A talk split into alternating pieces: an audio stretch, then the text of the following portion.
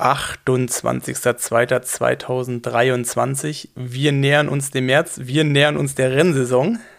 Daher heute im Body Talk Nils Frommold aus Freiburg, Simon Gehr, wie immer aus dem, wie immer heutzutage oder aktuell aus dem wunderschönen Girona. Wir haben uns zusammengesetzt und in der kommenden Stunde das ein oder andere aktuelle Thema im Triathlon besprochen. Ähm, haben fast vergessen, äh, einen Ausblick zu machen, was jetzt auch für Rennen anstehen. Dazu ist uns ein bisschen die Zeit ausgegangen.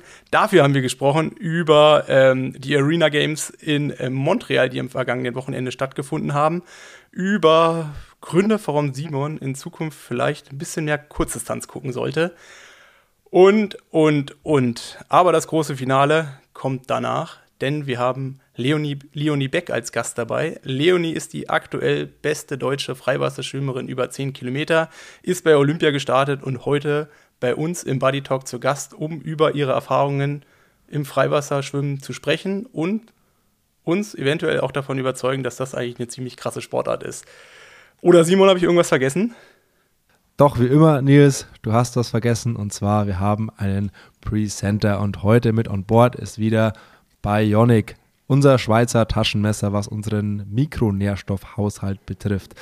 Bionic basiert auf einem persönlichen kleinen Bluttest. Du piekst dir zu Hause in den Finger mit einem Testkit, das dir Bionic zuschickt, schickst das Ganze wieder zurück ins Labor und eine gute Woche später steht dann Döschen Bionic am Küchentisch und du musst nichts weiter tun, als einfach jeden Morgen einen Löffel Bionic zu dir zu nehmen und schon bist du rundrum, was deinen ganzen Nährstoffhaushalt betrifft, aufgestellt. Musst dich nicht mit 24.000 verschiedenen Supplements rumschlagen, sondern Bionic kümmert sich da um alles. Und Nils, ich glaube, man kann auch ein bisschen sparen mit uns bei Bionic, oder? Ja, Code BUDDY25 für 25 Euro Rabatt. Und Bionic schreibt man mit B-I-O-N-I-Q. Und jetzt viel Spaß im Buddy Talk.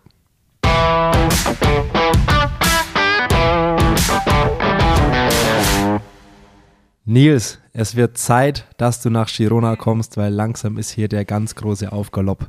Langsam trudeln sie alle ein. The Germans sind mittlerweile alle da und auch aus äh, allen anderen Nationen Europas trudeln, trudelt alles ein, was Rang und Namen hat. Äh, ich bin gerade äh, auch einem Bruder der Norweger über den Weg gelaufen. Colin Chartier ist hier unterwegs ähm, und, und, und. Es wird Zeit, Nils. Ja, äh, sehe ich genauso. Es ist ja jetzt, also heute ist ja Dienstag, sprich noch genau sieben Tage. Und dann bin ich endlich im Warm. Oder nicht im Warm, aber ich bin endlich da, wo der Punk abgeht, weil so langsam ist jetzt auch gut. Also ich glaube, vier Monate jetzt zu Hause, fünf Monate. Das letzte Mal unterwegs war ich im Oktober. Ähm, so eine lange Durchstrecke hatte ich auch schon lange nicht mehr. Von daher, ja, ähm, ich bin bereit. Äh, ich gebe dir recht. Äh, ich will auch lachen, ich will braun sein und äh, da sein, wo mehr abgeht, wie hier halt irgendwie im kalten Freiburg, wo, wo dann doch auch viel Alltag ist. Aber so, äh, also auf so viel braun werden darfst du dich jetzt auch nicht einstellen. Also ich bin, glaube ich, bis jetzt auch erst zwei oder dreimal Kurzrad gefahren. Ähm, gestern auch schön mit, mit Beinlingen und Zehenüberziehern und Windjacke und lang, lang und Merino-Unterzieh-Shirt. Also es ist schon frisch. Also freu dich mal nicht auf zu viel Sonne. Aber freu dich auf guten Kaffee. Guter Kaffee und äh, wie sagt man so schön, Sommer ist, was du draus machst, oder? Ach, yes. Aber äh, was, was ist gerade so Gesprächsthema in der Stadt? Was geht da so ab? Also über was unterhält man sich gerade? Wird jetzt in Girona, wird mehr über Kurzdistanz gesprochen? Saisonauftakt Abu Dhabi? Oder ist Thema Neuseeland, Südafrika, Ironman? Oder irgendwas dazwischen, vergangenes Wochenende, Arena Games? so von allem irgendwie so ein bisschen, also durch das, dass hier ja viel Kurzdistanzler sind, so mit der ganzen JFT-Crew äh, rund um Vincent Louis, dann die ganzen, die ganzen Belgier sind ja auch, ist ja auch eine riesen, Gruppe rund um Martin van Riel hier.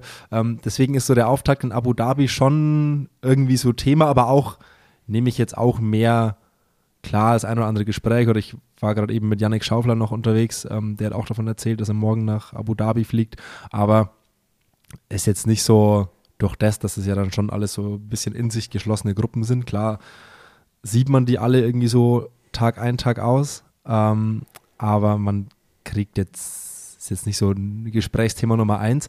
Aber was ich lustigerweise sehr stark vernehme auf Instagram ist, Frodo hat vor einer Woche oder so, oder vor irgendwie vor Woche, zehn Tage, ein Video gepostet, wo er sehr, sehr schnell auf der Bahn läuft. Und hat dann irgendwie was mit äh, bla bla bla, hat sein Workout irgendwie drunter geschrieben und dass es äh, Zone 2 war. Und dann hat er seine Pace auch dazu geschrieben und dann war halt Zone 2 und Pace 320 und dann haben sich darüber ja viele quasi drüber lustig gemacht, dass es für Zone 2 ja viel zu schnell ist und dieses Thema mit Zone 2 und sehr schnell, das zieht sich ein bisschen durch wie ein roter Faden. Äh, wer Lust hat, kann mal. Wow, okay, ich, ich, ich krieg den Athleten gerade nicht hin, aber irgendwer, irgendein Kurzdistanzler hier hat ein Video gepostet, wo er sehr, sehr schnell auch läuft, so, so Rennvorbereitung und sowas. Und dann hat irgend, er, hat kommentiert mit uh, Guess My Pace. My Pace hat er das Foto kommentiert und dann hat Aaron Royal drunter kommentiert, probably Zone 2. Und es war halt auf jeden Fall irgendwas mit 2,45 oder sowas. Es war richtig schnell, wie sie gelaufen ist.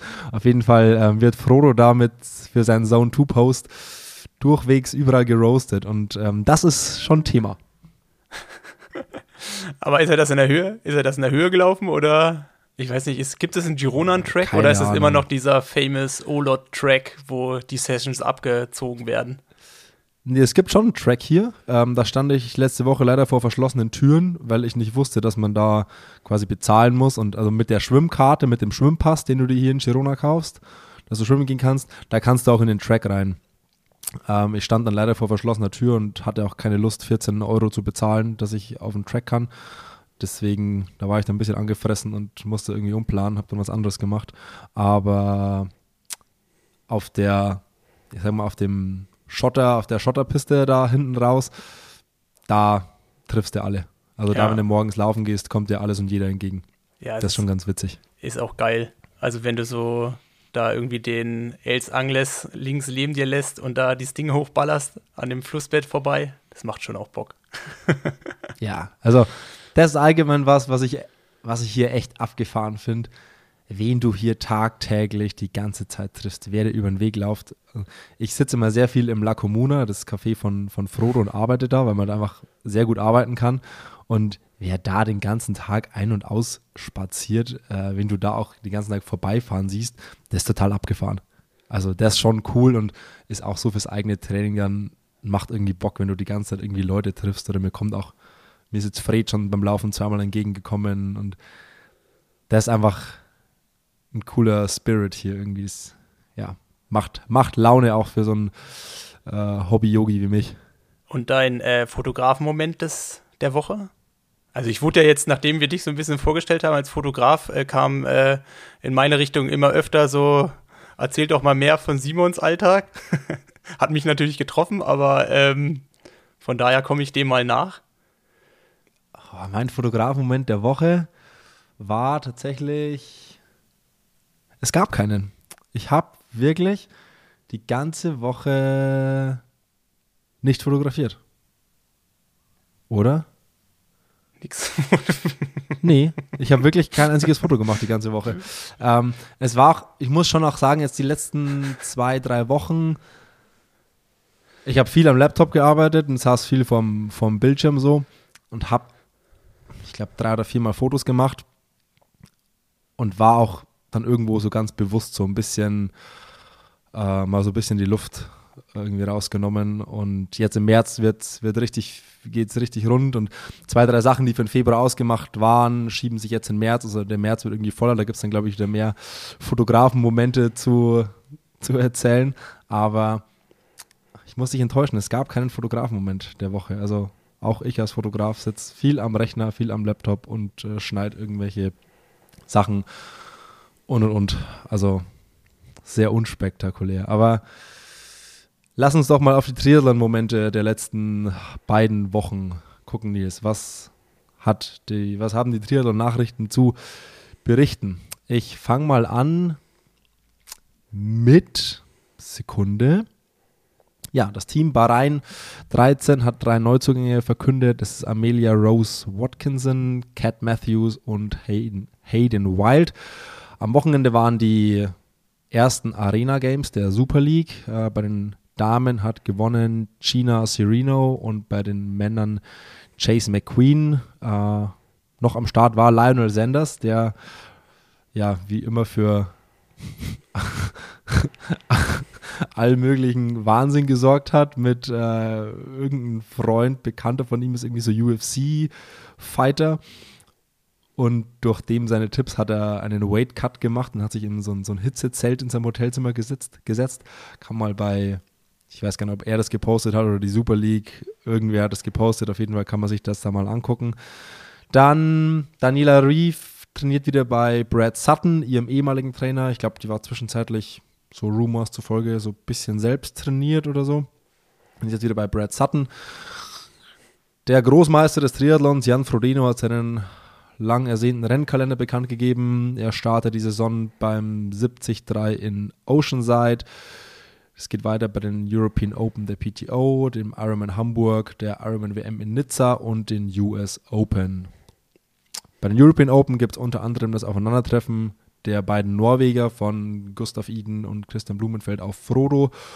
Ansonsten, es gibt ein neues PTO-Ranking. Wir haben uns aber dazu entschieden, das jetzt nicht ausführlichst zu thematisieren hier, verweisen an dieser Stelle auf den Podcast von Fred Funk mit Nick Staggenborg bei Pushing Limits. Da geht es eine Stunde lang nur um das neue Ranking-System, das ist auch sehr gut erklärt. Und anhand, also ich weiß nicht, ob es eine, eine, Folge des neuen Systems war oder wie das genau jetzt ist. Es gibt ein bisschen eine Preisgeldsenkung bei der PTO, da hat sich ein bisschen was getan und Nils, machen wir den Ausblick aufs Wochenende, was jetzt noch passiert. Ja, erstmal zu, den, zu dem Gesagten. PTO, denke ich, verschieben wir. das, also ich habe mir da auch noch nicht final Gedanken gemacht, was das auch für Athleten, für mich als Athlet oder auch grundsätzlich für die ganze Entwicklung so, was man daraus schließen kann oder halt auch, was man prognostizieren kann. Ähm, Thema Arena Games fand ich mega geil. Ich habe ich hab da ja mir nichts weiter bei gedacht. Habe am Anfang auch so ein bisschen gedacht, okay, jetzt wird alles wieder Fokus Lionel. Und ich glaube, im Vorlauf hatte der ja auch komplett seine eigene Cam und alles andere, was drumherum passiert ist, war so ein bisschen egal. Aber ich habe mir dann gestern Abend im Real Life das Finale angeguckt und das war wirklich geil. der hat dann irgendwie im zweiten Lauf, die äh, ist so, ich glaube, die sind zuerst gelaufen, dann Rad gefahren und dann geschwommen. Und er ist so, beim Laufen war er gar nicht, nicht ganz vorne und dann ist er von Platz 8 bis auf Platz 1 vorgefahren. Und äh, der Tim Don hat es kommentiert, die Halle hat gejubelt, als er da virtuell einen nach dem anderen überholt hat. Und als er dann alleine Richtung Schwimmen gegangen ist, das war eigentlich, das war wirklich ein richtig geiler Moment. Also der kam auch richtig cool, wurde er im Livestream rübergebracht. Und ich habe gedacht, so zum ersten Mal bei Arena Games ging wirklich so, kam nach Hause und es war wirklich geil. Also der ist halt einfach ein Typ, man guckt sich das gerne an. Der kann, der macht so eine geile Show und es hat einfach Bock gemacht. Also auch, ich meine, keine Ahnung, er hat dann irgendwie drei, vier Sekunden Vorsprung gehabt, die hat er sich direkt beim Brille aufziehen und ins Wasser reinspringen, hat er die schon verloren. Ich glaube, er war dann schon irgendwie nur Dritter im Wasser und dann Schwimmen ist dann schon auch hart. Aber ähm, ja, vom Moment her war das einfach, war das einfach geil. Äh, von daher guckt euch das nochmal an. Also es muss eigentlich auch nur der zweite Lauf sein, wo er anfängt von Platz 6 nach vorne zu fahren und die Zuschauer da so ihr Übriges geben. Ich habe dir ja noch ein Video geschickt, da kommt das eigentlich ganz gut rüber. Äh, Ausblick Wochenende.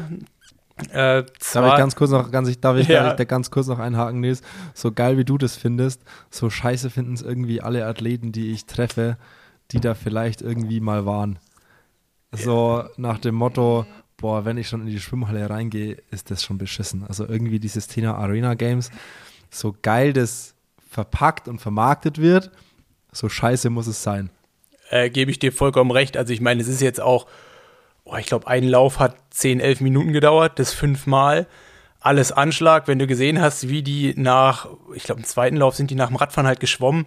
Ey, da ist keiner mehr irgendwie geschwommen, das war eher Überleben. Und es ist halt auch wirklich brutal hart. Ähm, ich finde das jetzt auch nicht mega interessant. Ich habe das in den letzten Jahren jetzt auch nicht so viel verfolgt, aber es ist dann trotzdem so, dass ein Typ wie Lionel Sanders, der da hinkommt, anfängt hier sich auszuschwitzen, äh, der sich sowas da voll in die Fresse haut und irgendwie alle da so mitnimmt, das war halt irgendwie das Geile. Also ich weiß jetzt nicht, wie es ist, wenn die mich fragen würden, äh, quasi hier irgendwie Arena Games zu starten. Äh, man munkelt ja auch, dass in den nächsten Rennen der ein oder andere Langdistanzler auch sein Debüt da gibt, also auch hier in Europa. Ähm, weiß ich nicht, wie ich darauf reagiert hätte, ähm, aber ich kann mir schon gut vorstellen, dass das halt einfach brutal ist, weil es ist halt nochmal ein anderes brutal, auf so einem Curve-Laufband zu laufen oder überhaupt bei Swift irgendwas zu machen und dann danach halt noch eine andere Disziplin. Ähm, ja, hat wahrscheinlich auch den Grund, warum jetzt auch nicht so viele äh, A-Triathleten dann da an, an so einer Startlinie stehen und die Hälfte kannte ich zum Beispiel auch gar nicht. Ähm, ja, man, muss, man, muss auch, man muss auch mal ehrlich sein und dieses Thema leider Gottes auch ein bisschen entromantisieren, ne? Also es gibt genau einen Grund, warum da große Athleten hinkommen. Ja, ein, da, die, werden, die werden eingekauft, da muss ein Preisschild dahinter stehen und dann ein Lionel Sanders kommt dann nicht, weil er das, äh, weil er da Lust hat, sportlich da sich ein äh, Battle zu liefern. Also das, ich kann mir bei keinem großen Athleten vorstellen, dass das ähm, sportliche Gründe hat. Klar, es gibt bei der äh, es gibt bei den Arena Games Punkte für die Kurzdistanz-Weltrangliste. Das ist dann für den einen oder anderen schon interessant. Aber die großen Namen, auch so eine Beth Potter zum Beispiel, ist ja auch ständig bei den Arena Games. Bei aller Liebe, die werden da eingekauft. Es ist eine rein, ich lehne mich aus dem Fenster, es ist ein finanzieller Antrieb dahinter, dass die da starten, weil es wirtschaftlich interessant ist und gut ist. Ja, okay, aber so ich. So ist meine Einschätzung. Aber ähm, also PTO ist ja jetzt nichts anderes, ne? Also, und ich meine, du bist ja als Profi auch dahingehend abhängig von dem, hey, dass du halt damit irgendwie ist, Geld ich verdienst. Ich will das ähm, nicht, ich will das nicht negativ äh, behaften. Es sollte nicht negativ behaftet sein, ja. ähm, sondern das ist, äh, wenn es rein um das Sportliche geht und um das Format, werden die Laufbänder leer. Ja, ja. Aber es gibt halt also richtig viele halt Punkte. Also, so wie ich das mitbekomme, gibt es halt richtig viele Punkte für die Weltrangliste auch. Ja, halt also letzt, letztes Jahr wurde es, ich glaube, bei der WM dann so gewertet wie ein Weltcup, also quasi die zweite Kategorie Kurzdistanz. Also das waren auch, glaube ich, vom Justus Nieschlag letztes Jahr so quasi äh, äh, einer von den Mitgründen, warum er das gemacht hat. Ähm, also wenn du da halt Zweiter bist, kriegst du, ich weiß gar nicht, früher war es immer so, Weltcup ist ungefähr 11., 12. Platz WTS und dann ungefähr so kannst du es umrechnen. Also wenn du da halt gut bist, also, also vielleicht haben sie es jetzt auch geändert, aber zumindest war es früher so. Ähm, aber auf jeden Fall gibt es Punkte wie im Weltcup. Oder letztes Jahr gab es Punkte wie im Weltcup. Ähm, ja, ich meine, auch das ganze Arena Games Thema ist ja auch was, was durch Corona gekommen ist. Das war durch Corona halt irgendwie krass. Da waren natürlich dann auch alle da, weil es nichts anderes gab. Und jetzt ist natürlich auch, man hat irgendwie ein geiles Format. Sicherlich hat jetzt auch ein Swift oder wie die ganzen ähm, Unterstützer dann da im Hintergrund heißen, ähm, Interesse, dass es weiter am Leben ähm, bleibt. Aber klar, ich meine, das ist jetzt alles Vorgeplänkel auf das, was jetzt kommt. Und ähm, das ist halt Abu Dhabi und da wird der Punk abgehen. Und ähm, das andere sind halt alles Vorbereitungsrennen, wo du halt als Athlet für dich selber halt auch sehen musst, okay, passt es vielleicht rein, ist das vielleicht nochmal ein cooles äh, hier, wie heißt es so, wenn du nochmal so ein bisschen vorgrast, so ein bisschen, äh, bisschen Test, bisschen alles nochmal durchpusten und dafür ist das halt ein brutales äh, Format. Was interessant ist, weil wir es jetzt so, das ist ja dann schon teilweise sehr kurzdistanzlastig und ich merke immer wieder, wie blank und ahnungslos ich im ganzen Kurzdistanz-Zirkus bin. Es ist mir gerade eben wieder mit Yannick aufgefallen. Wir waren kurz einen Kaffee trinken und haben dann ein paar Fotos gemacht für ihn.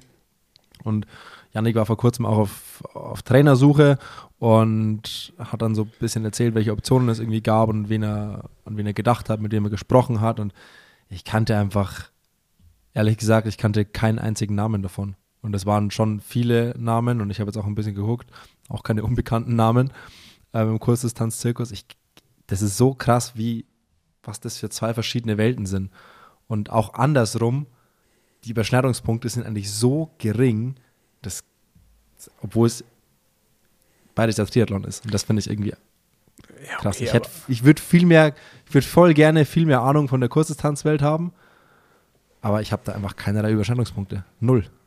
Ja, äh, nee, aber ähm, geht mir genauso. Also es ist jetzt auch, man, dadurch, dass das noch viel internationaler ist, und ich glaube, es wäre auch total anders, wenn es viel mehr so Gruppen geben würden, die quasi viel deutscher geprägt sind. Deutscher geprägt. Also, weißt du, wenn es dann bekannte deutsche Trainer sind, die internationale Gruppen leiten, die würde man dann, oder in Deutschland es so eine Gruppen geben würde, ich glaube, dann wärst du viel mehr drin. Jetzt ist es ja, jetzt auch die JFT-Crew, keine Ahnung, wie viele deutschsprachige Athleten sind da, ist der Knabe, glaube ich, oder? Louis äh, Knabel. Nicht, der Schomburg springt da ja irgendwie mit rum. Ähm, aber es sind ja dann so wenig. Habe ich immer nur alleine laufen gesehen. Ja, aber es sind so wenig deutsche Athleten oder deutschsprachige Athleten, die so einen gewissen Bezugspunkt dazu haben. Und dann musst du halt extrem in der Szene drin sein. Und dann musst du eigentlich schon fast selber Athlet sein. Oder halt dir die ganzen Rennen dann in dem, äh, dem ITU-Pass dir angucken. Aber selbst, ich meine, ich gucke da schon viel und dadurch, dass ich ja jetzt auch mit dem Lasse, Lasse Priester zusammen trainiere, ähm, kriegt man so ein bisschen was mit, aber ich bin da fast auf deiner Seite. Also ich check das auch nicht so richtig. Also ich, ich habe da jetzt keine Ahnung, dass ich sagen würde, okay, ich kenne mich da irgendwie aus oder ich habe da irgendwie die krassen Geschichten. Also vielleicht von vor 15 Jahren, aber das interessiert ja auch niemanden mehr. Ja, und es sind aber es sind auch so zwei komplett getrennte Blasen irgendwie so. Ich kriege auf meinem Instagram-Feed dann auch nur von den Kurzdistanz-Sachen was mit, wenn halt so dann die Norweger dann doch wieder auf der Kurzdistanz starten und dann da irgendwie was machen, wenn die was posten, dann kriege ich was mit. Aber ansonsten, ja, gut, zu dem Vincent Louis und so folge ich schon, aber das war es dann auch schon irgendwie wieder. Das ist echt krass, wie wenig Überschneidungspunkte das gibt, obwohl das, dieses Kurzdistanz-Racing ist ja so geil. Wirklich, ja. dieses, das ist Hammer. Also, wenn ich mir so ein Kurzdistanzrennen reinziehe, Bombe. Das ist viel mehr Racing und viel mehr gegeneinander und diese, diese geilen Finishes dann die ganze Zeit. Ey, da geht mir das Herz auf. Also ich auch große, großes Vorhaben von mir, dieses Jahr viel mehr die Kurzdistanz-Sachen zu verfolgen, weil ich es vom Race-Charakter einfach mega cool finde. Ja, ist so ein zweigeteiltes Schwert. Also einerseits schon, ich meine, schlussendlich starten dann ja auch 50 Leute und es sind dann 10, 15 sind dann besser wie die anderen. Ähm, als Athlet ist es natürlich auch so die Geschichte, weißt du, wenn du nicht dabei bist, dann bist du halt auch komplett raus aus der ganzen Geschichte, ne? Dann machst du dein Rennen irgendwie hinterher. Und deswegen ist es, ich finde, zum, zum Angucken ist geil, aber es ist halt auch so, weißt du, der Spannungsbogen, der zieht sich so auf und dann schlussendlich ist es dann doch auch irgendwie wieder so ein Ausscheidungslauf am Ende. Also ich will das jetzt nicht schlecht reden oder so, auf keinen Fall, weil ich, ich weiß ja auch, was es bedeutet oder ich kenne Wattauswertungen, was es bedeutet, so diese 40 Kilometer da auch oder 20 Kilometer, was man da leisten muss, äh, wenn man da in so einer Gruppe nur mitfährt. Aber ähm, es wirkt natürlich anders, indem was muss halt man, was, also blöde Frage, was muss man da denn leisten? Also ich meine, klar sind natürlich, die meisten sind dann doch irgendwie leichter, wie ich es bin. Aber ich denke, so normalized 5 Watt pro Kilogramm ist schon was, was, wenn wirklich es abgeht, was schon realistisch ist. Aber es geht es da vor allem um, um, diese kurzen, starken, schnellen Antritte nach Kurven, nach Wänden. Sind das so diese Scharfrichter, wo dann auch aussortiert wird, wenn man, dass man dann mal da quasi wegsprintet und die Gruppe lässt? Oder weil in der Gruppe mitfahren, wenn es flach rollt, ich weiß nicht, das sollte ja nicht so die Herausforderung sein dann. Ja, aber im Normalfall sind es ja wirklich so Kriteriumskurse. Also es ist ja, äh, weiß ich nicht, wenn du so Hamburg kennst, ich glaube, das sind, vielleicht lass die Runde so fünf Kilometer sein, aber es sind ja bestimmt allein irgendwie 15 Kurven. Ähm, und das macht es dann so hart. Dann zieht sich in die Länge, da musst du irgendwas wieder zufahren. Also du hast ganz andere Spitzen drin und du musst halt auch viel taktischer fahren. Und es ist halt vorne auch immer Zug auf der Pedale. Und das sorgt halt dann dafür. Also du hast wahrscheinlich jetzt nicht im Schnitt 5 Watt pro Kilogramm, aber so im Normalized und das kommt halt daher, dass du, weiß ich, in manchen Kursen 20, 30, 40 Antre Antritte hast und da trittst du dann halt ganz gut mal wahrscheinlich das Doppelte bis Dreifache. Und dessen Summe macht es dann so hart. Das macht es dann so hart. Also ich meine, hart in dem Sinne, dass es sich ja nicht so kaputt machen darf, dass du danach halt nicht mehr schnell laufen kannst. Ne? Also so, du musst ja. es halt fahren, ohne dass es dir weh tut. Und Gefühl ist es ja auch so, wenn die Gruppe weg ist, dann ist die ja weg. Dann gibt es ja auf der Kurzdistanz wenig Möglichkeit, das wieder, wieder gerade zu biegen. Ja, und das meine ich ja. Und das ist halt auch jetzt ein schlechtes Beispiel Arena Games. Aber so Typen wie so ein Sanders, die irgendwie ihren eigenen Weg gehen, ihr eigenes Rennen bestreiten, die fallen dann da durchs Raster durch. Und ich glaube, sowas wie das, was er jetzt gezeigt hat am Wochenende, sowas gibt es in der ITU nicht. In der ITU ist dann doch immer der gleiche Athletentyp. Die können alle krass schwimmen, Radfahren und laufen, aber es sind zwei, drei halt noch krasser. Und jetzt so zum Beispiel beim Ironman gibt es ja dann doch verschiedenste Wege, die irgendwie erfolgreich machen können. Also es wird natürlich jetzt auch immer, es geht, oder es wurde jetzt auch in den letzten zehn Jahren, es ist immer mehr in die Richtung gegangen, dass man dann auch alles extrem können kann und die Schwächen nicht mehr zu schwach sein müssen oder dürfen. Ähm, aber es ist schon so, du hast jetzt auch noch die Möglichkeit, irgendwo mal einen, einen Rückstand wieder wegzumachen. Und das macht irgendwie ja. das Rennen, es macht es jetzt nicht unbedingt interessanter zu verfolgen, aber es passiert in dem Rennen an sich mehr, wie das es von, also quasi vorher kannst du Rennen, also nach Kurzdistanz kannst du Rennen immer nur verlieren und am Ende gewinnen. Und bei der Langdistanz ist es so, du kannst immer wieder zurückkommen. Ja. Ja, am Ende des Tages sind ich wollte jetzt auch nicht damit sagen, dass ich Langdistanzrennen äh, nicht cool finde zu verfolgen, ganz im Gegenteil. Ähm, aber die das ganze Kurzdistanz-Thema fällt mir für mich zu sehr ähm, durchs Raster. Deswegen daran will ich arbeiten. Aber Kurzdistanz, Langdistanz, was auch immer, in allen Distanzen und Disziplinen muss man schwimmen, Nils, und deswegen zu unserem Gast. Mach doch mal eine kurze Vorstellungsrunde, bevor wir ins Interview mit Leonie springen. Genau, heute dabei. Ähm, Leonie Beck. Leonie ist Europameisterin und Weltmeisterin im Freiwasserschwimmen. Sie ist aktuell die beste deutsche Freiwasserschwimmerin, ist Fünfte in Tokio geworden bei Olympia. Dementsprechend äh, auch eine richtige Rakete. Und damit wir auch vielleicht ein bisschen besser zukünftig schwimmen oder so ein bisschen was von ihr mitnehmen können, ein bisschen was lernen können, haben wir sie hier eingeladen und einfach mal eine Dreiviertelstunde mit ihr über ihren Sport und über sie selber gesprochen. Genau, kurz noch ein paar Einzelheiten und Details zu ihren Erfolgen. Die Goldmedaille bei der WM ist 2022 in Budapest mit der 4x1,5 Kilometer Staffel passiert. Dann wurde sie 2022 in Rom bei ihr direkt vor der Haustür Europameisterin das sind auf jeden Fall die größten Erfolge der, ja, des letzten Jahres. Und eben wie Nils schon gesagt hat, fünfte bei den Olympischen Spielen in Tokio, auch nur um ein paar Sekunden am Podest vorbeigeschrammt. Und dieser Tage die erfolgreichste, eine der erfolgreichsten deutschen Freiwasserschwimmerinnen über die 10 Kilometer Distanz. Und ich glaube, Nils, wir schalten mal rüber nach, wir schalten mal an die italienische Küste zu Leonie. Du, spr du sprichst hier unter anderem mit einem Nichtschwimmer. Also ich sage mal, ich kann baden, aber nicht schwimmen. Ähm, ich glaube, das, was du in der Woche schwimmst, bin ich in meinem ganzen Leben noch nicht geschwommen. ja, vielen Dank, dass ich hier sein darf.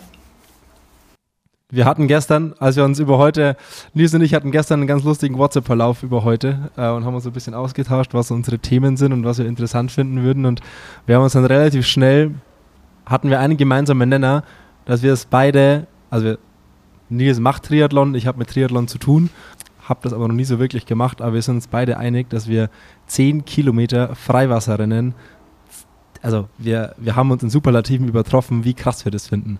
Also ich finde vor allem diese mentale Komponente irgendwie irre, weil da ist ja rundrum, kriegt man ja da gefühlt irgendwie nichts mit. Und also ich finde es einfach, ich finde es einfach so krass, wie man 10 Kilometer, also 10 Kilometer im Wettkampf schwimmen kann. Ja, also von meiner Seite ist es eher so, für mich ist es so der krasseste Ausdauersport überhaupt. Also ich meine, ich bin ja schon des Öfteren viele Kilometer geschwommen und auch in so einem Pulk geschwommen, aber mir vorstellen zu müssen, ich schwimme nicht mit denen zusammen, um es danach quasi weiterzumachen, sondern sich das auch auszumatchen. Und ich meine, ich bin ja auch eine ganze Zeit lang mal parallel neben Langstreckenschwimmern geschwommen, was man da so tagtäglich abspulen muss, muss ich wirklich sagen, das ist was, was in meiner, in meinem Horizont nicht so richtig nachvollziehbar ist, aber irgendwo positiv betrachtet, weil ich finde das einfach, also ich finde es einfach krass. Ich will es nicht machen wollen, aber ich finde es deutlich härter, wie das ist, was wir im Triathlon machen. Auch wenn es vielleicht nicht ganz so lang dauert und ähm, wie auch immer, aber es ist so, von der Sache her ist es schon eine Sache, die ist wirklich brutal. nee, also es ist schon eine sehr, sehr harte Sportart. Also ich komme ja aus dem Becken, ich habe 2016 vom Becken ins Freiwasser gewechselt. Und es ist schon eine andere Sportart. Also klar, es ist noch Schwimmen, aber es ist eben eine Marathonsportart. Ähm, es ist ein Zwei-Stunden-Rennen und es kommen halt noch äußere Komponenten dazu, wie Wellen, wie kaltes Wasser, warmes Wasser, Sonne, Regen etc., Tiere. Also und dann schwimmt man natürlich nicht alleine. Also im, im Pool hat man seine eigene Bahn und man schwimmt mehr oder weniger gegen die Zeit, aber auch gegen die Konkurrenz. Aber im, im Freiwasser hat man natürlich noch Zweikämpfe. Also man schwimmt ja nicht alleine. Man, man muss sich vorstellen, also gut, alle Triathleten kennen das ja, wenn man alle gleichzeitig um die Boje wollen etc. Und das kostet natürlich auch alles Energie. Und das dann für zwei Stunden ähm, muss man sich halt schon sehr gut die Kräfte einsparen, weil das Ganze eben nicht nach 15 Minuten zu Ende ist. Und wenn man nach 15 Minuten nicht mehr kann, ist halt blöd, weil dann hat man halt noch gar nichts. Und das Rennen fängt dann auch erst nach acht Kilometern so richtig an, beziehungsweise dann wird es halt interessant und dann ähm, die Besten gehen dann halt nach vorne und die Besten ähm, kristallisieren sich halt dann raus, wer am Ende halt noch mehr Energie hat, beziehungsweise wer ja, am cleversten sozusagen sich das ganze Rennen gestaltet und wer am besten weiß, wie man mit allen Situationen umzugehen hat, etc. Also es ist schon eine sehr, ja, eine Sportart, für die man sehr viel trainieren muss. Ja, also du hast es ja gerade so ein bisschen angesprochen. Ähm, schlussendlich ist so ein Rennen ja so aufgebaut, dass es acht Kilometer Vorgeplänkel ist und dann die letzten zwei Kilometer spielt sich alles so ab Richtung Finale. Und ich meine, ich habe es damals so ein bisschen mit dem Hannes Vitense und dem Waschburger. Ähm, die haben ja in Saarbrücken eigentlich so neben uns trainiert, mit uns trainiert und der Hannes, der, ich weiß gar nicht, ist der jetzt sogar auch Bundestrainer im Schwimmen mit dabei. Der hat damals ja auch uns Triathleten so ein bisschen unterstützt. Ähm, da habe ich das so ein bisschen live mitbekommen, was es dann so heißt, so auf den letzten Metern nochmal sich taktisch so zu verhalten, damit man die kürzeste Linie hat, wie man Leute irgendwie abschirmt, damit man nicht an denen vorbeischwimmen kann und so. Und das ist halt schon äh, irgendwie verrückt. Ich meine, im Triathlon ist es so, da geht es darum, irgendwie um die Bojen rumzuschwimmen, kürzester Weg und halt irgendwie mitzuschwimmen. Aber da ist es halt wirklich ja, so ein Ausscheidungskampf, dass man drei, vier Leute halt hinter sich lassen muss. Und ich meine, wie geht man da damit um? Wie, wie kann man sowas trainieren? Oder ist es dann eher so intuitiv, dass man da ähm, das Richtige für sich entscheidet oder die richtige Entscheidung trifft? Ähm, also erstmal kann es auch, also es ist nicht immer so, dass es acht Kilometer vorgeplant ist. Es kann auch sein, dass sich am Anfang jemand denkt, so, ich fange jetzt schnell an und dann wird das Rennen auf einmal schnell und alle denken sich, oh nee, naja, dann muss man halt mitschwimmen ähm, und irgendwann dann tauschen, dann tauscht natürlich die Führung auch mal, aber es, es gibt auch schon schnelle Rennen. Aber normalerweise, ähm, ja, ist es jetzt nicht so clever, wenn man volle Kanne anfängt für zwei Stunden. Naja, auf jeden Fall ähm, kommt es halt auch darauf an, was man für Stärken hat. Also wenn man jetzt vielleicht gerade nicht der oder die schnellste ist und halt ja nicht gerade die schnellste Grundgeschwindigkeit hat, dann muss man halt schauen, wie man sich ähm, gegen andere durchsetzen kann, die viel schneller sind. Und natürlich gibt es dann welche, die hängen sich dann auf die Hüfte, damit sie halt irgendwie die anderen langsamer machen. Also man muss dann schon schauen, wie man damit umzugehen hat. Und bei mir ist es so, ich habe eigentlich schon eine relativ hohe Grundgeschwindigkeit. Und wenn dann aber jemand neben mir ist, der, keine Ahnung, 80 Kilo wiegt, ähm, dann kommt man natürlich nicht weg. Und dann, wenn man so nebeneinander schwimmt, dann hat man überhaupt gar keine Chance. Obwohl man dreimal so schnell wäre zum Beispiel. Und dann muss man halt schauen, okay, dann habe ich halt jetzt nicht die optimale Linie, aber dann muss man weggehen, am besten 20 Meter und dann halt versuchen, durch die Schnelligkeit wegzuschwimmen und seinen eigenen Platz zu haben.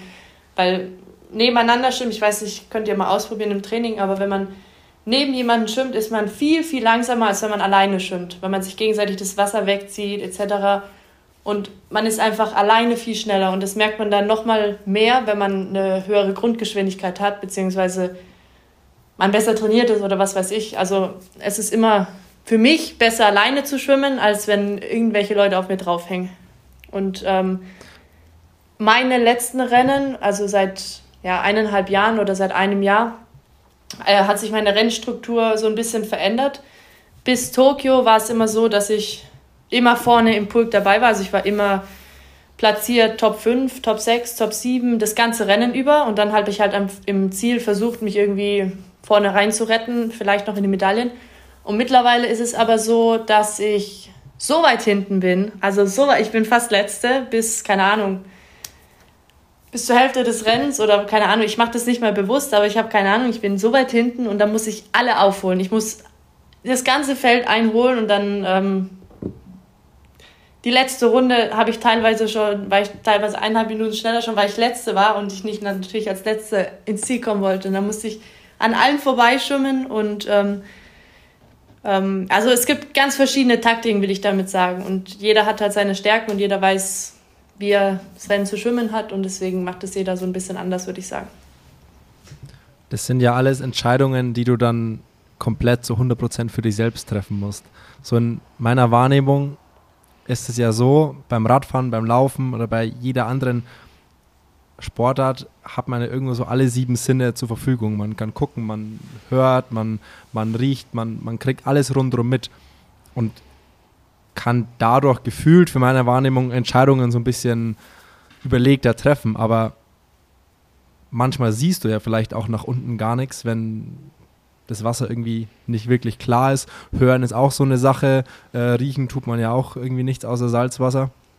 Wie gelingt es dir da auch vom Kopf her bei der Sache zu bleiben? Weil wenn du da zwei Stunden lang nichts wahrnimmst, außer Armzug für Armzug, stelle ich mir so vor, kommt man irgendwie auch in so eine Trance und ist es schwierig, so mental bei der Sache zu bleiben und dann auch Entscheidungen treffen zu können dass man da mental frisch bleibt. Ja, das war auf jeden Fall was, was ich lernen musste, weil, wie gesagt, ich habe vorher noch überhaupt kein Freiwasser gemacht und wenn man nicht wirklich talentiert für diese Sportart ist, dann muss man das alles über Erfahrung wegmachen, beziehungsweise man braucht sehr viele Rennen, um mit den ganzen Dingen, die du gerade genannt hast, klarzukommen. Und ich war sehr, sehr schlecht am Anfang. Ich hatte null Orientierungssinn. Ich hatte keine Ahnung, wie man verpflegt, wie man die Flasche zu sich nimmt. Ich habe keine Ahnung, wie man sich verhält, wenn es Zweikämpfe um die Boje gibt. Ähm, ich habe also wirklich, ich war überhaupt nicht talentiert für diese Sportart und musste mir das alles erarbeiten mit Erfahrungen, mit Rennen ähm, und so weiter. Und es wird dann auch schnell besser, je mehr Rennen man macht. Aber ähm, zum Beispiel Anna Marcella Cunha, die Olympiasiegerin jetzt aus Tokio, ich denke, das ist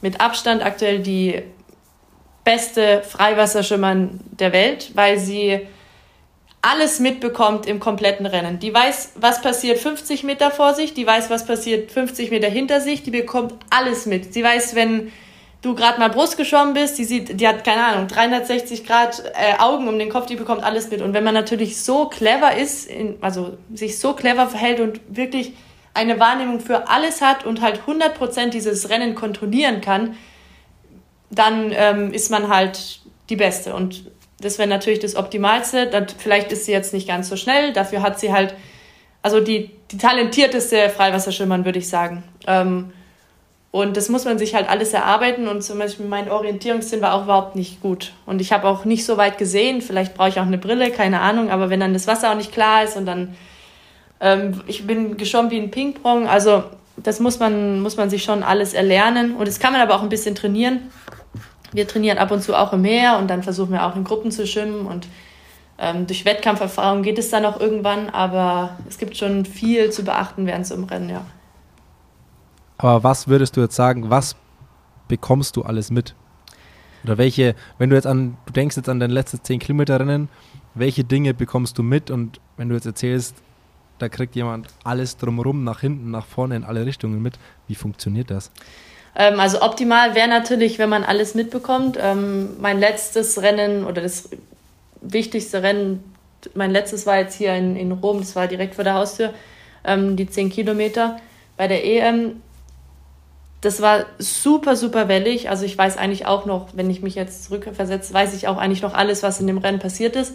Und ich war auch sehr, sehr konzentriert. Also ich bin mittlerweile schon sehr konzentriert in den Rennen und weiß auch mehr oder weniger, wie ich mich zu verhalten habe. Ähm, und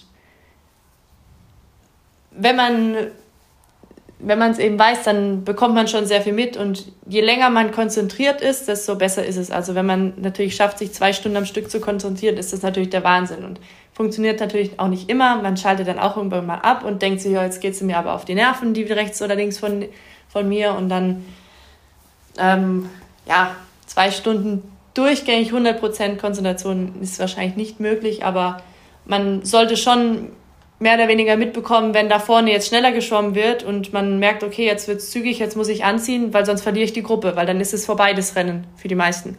Deswegen muss man schon schauen, was passiert vor mir, was passiert neben mir. Vielleicht sieht man, okay, die ist ein bisschen schlapp anhand der Frequenz der, der Züge, anhand ähm, wie sie sich verhält und so weiter. Und deswegen kann man schon viel beobachten während so einem Rennen. Hat man auch so mentale Höhen und Tiefen? Also, man sagt, okay, ich kenne das nur von mir aus dem Marathonlaufen. Man hat irgendwo mal einfach mental einen Hänger und man muss sich einfach da auch wieder so ein bisschen, bisschen rausretten. Ist dieses Höhen und Tiefen, dieses Auf und Ab, sowohl körperlich als auch mental, auch so eine große Rolle im Schwimmen? Ähm, bei mir schon. Also bei mir auf jeden Fall, weil ich eben teilweise ungewollt so weit hinten bin und ich mir denke, wie ist das jetzt passiert? Warum bin ich jetzt auf einmal ungefähr Letzte? Und ähm, ich habe auch zum Beispiel in der Hälfte ungefähr immer, dann, dann werde ich immer irgendwie langsamer. Ich habe keine Ahnung warum. Dann muss ich mich wieder vortransportieren. Also ich habe schon auch Höhen und Tiefen während dem Rennen, aber man sollte halt immer noch in Betracht ziehen, dass das Rennen erst zu Ende ist, wenn man angeschlagen hat. Also es kann doch so viel passieren während so einem Freiwasserrennen, deswegen nie aufgeben. Also es ist halt immer, bei einem Zwei-Stunden-Rennen kann so viel passieren.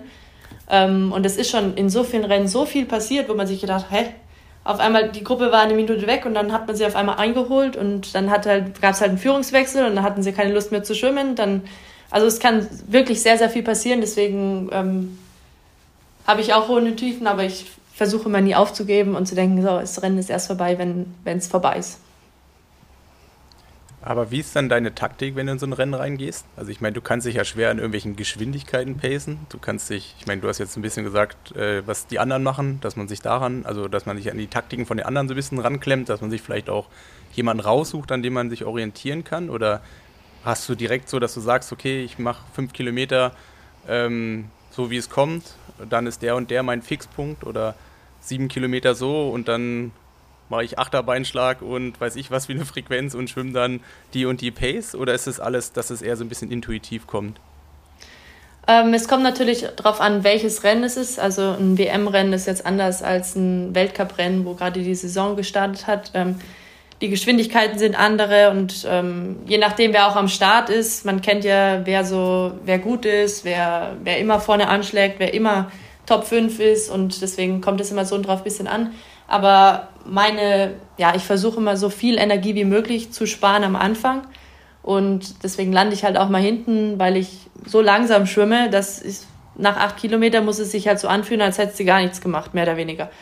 Und ähm, deswegen, ab, es klappt natürlich nicht immer, weil ab und zu ist das Rennen natürlich auch schnell und dann kann man jetzt nicht so viel Energie sparen. Also wenn du da langsam schwimmst, dann bist, dann bist du eingeholt.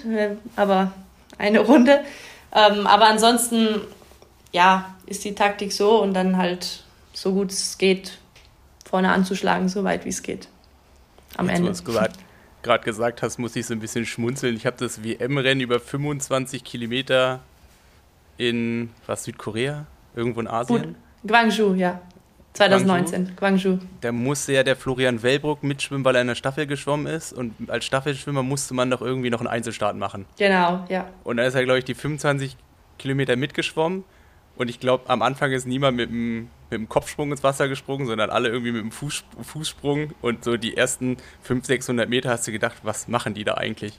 Und ich glaube, der, ähm, der Wellbrück, der hat sich die ganze Zeit umgeguckt und hat sich auch eigentlich überlegt, was machen die gerade? Also, der, der, also man hat so das Gefühl, dass der gar nicht so langsam in dem Sinne schwimmen konnte wie die anderen. er ist dann, glaube ich, auch rausgegangen irgendwie nach ja, zwei, drei, vier, fünf Kilometer. Also es ist, war schon interessant, das so zu sehen. Das ist so ein ich meine, bei uns im Triathlon, äh, Start, Prügelei, dann sortiert sich das ein und so kommt es dann in den meisten Fällen aufs Fahrrad. Aber das ist dann, äh, ja, irgendwie so am Anfang erstmal so, pff, wir gucken uns das alles an und extrem taktisch. Und dann war halt einer dabei, der wahrscheinlich am besten schwimmen konnte, aber das noch nie gemacht hat, der da irgendwie so ein bisschen ja, deplatziert ist jetzt so das falsche Wort, aber der so, äh, keine Ahnung, der hat sich die ganze Zeit umgeguckt, hat die ganze Zeit sich probiert, da irgendwie ähm, mit dem Ganzen klarzukommen. Das war schon irgendwie interessant zu beobachten. Ja, wobei 25 Kilometer ist nochmal was komplett anderes, weil 25 Kilometer ist fünf Stunden und nicht zwei Stunden und teilweise ja. fünfeinhalb Stunden und da macht man halt, also ich bin es zum Glück noch nie geschwommen und ich werde es auch wahrscheinlich nie in meinem Leben schwimmen, ähm, aber da ist halt, man muss wirklich so langsam schwimmen, wie es geht, damit man halt wirklich so viele Kräfte spart, wie es geht. Also weil es eben halt fünfeinhalb Stunden im Wasser ist und man trainiert ja auch nicht fünfeinhalb Stunden am Stück. Also unsere Trainingseinheiten sind zwei bis drei Stunden. Aber 25 Kilometer ist schon nochmal eine Schippe drauf und das ist 25 ist auch sehr viel mental, weil man halt sich denkt, boah, jetzt habe ich eine halbe Stunde, jetzt fehlen aber noch fünf. Also das ist schon auch, ähm, also ich kann es mir nur vorstellen und, das, und als Erzählung, ich habe schon mehrmals verpflegt, also ich war die, die Fiederin sozusagen, auch für Lea Boy, die jetzt Vize-Weltmeisterin nach 25 Kilometer geworden ist und ähm, auch gleichzeitig Dario Verani, der ein Trainingskollege aus Italien, der ist dann Weltmeister geworden in Budapest letztes Jahr. Ähm, also es ist schon nochmal ein komplett anderes Rennen, weil es eben sehr, sehr langsam ist am Anfang. Also sehr, sehr, sehr, sehr langsam, weil eben keiner was machen möchte. Und keiner möchte nach vorne gehen. Das wäre was für mich. ja, aber es wäre auch, es wäre nicht, also klar, langsam schwimmen ja, aber fünf Stunden möchte ich am Stück nicht schwimmen im See und da vor mich hin also depressieren. Also das ähm, ist schon, muss man vom Kopf her schon bereit sein. Also ich finde schon 3,8 Kilometer kann sich manchmal ganz schön hinziehen in so einem Rennen. Ja, auch. Also so, ich finde so, selbst wenn man sich dann überlegt, okay, jetzt nochmal eine Stunde. Ja. Also ich müsste ja noch, also fünf Kilometer schwimme ich nicht in einer Stunde, aber so, ich weiß nicht, die Zielzeiten bei euch sind ja so knapp unter zwei Stunden. Ähm, ja. Ich hätte jetzt auch keine Lust auf 25 Kilometer, muss ich ganz ehrlich sagen. Ich habe einfach keine Lust drauf.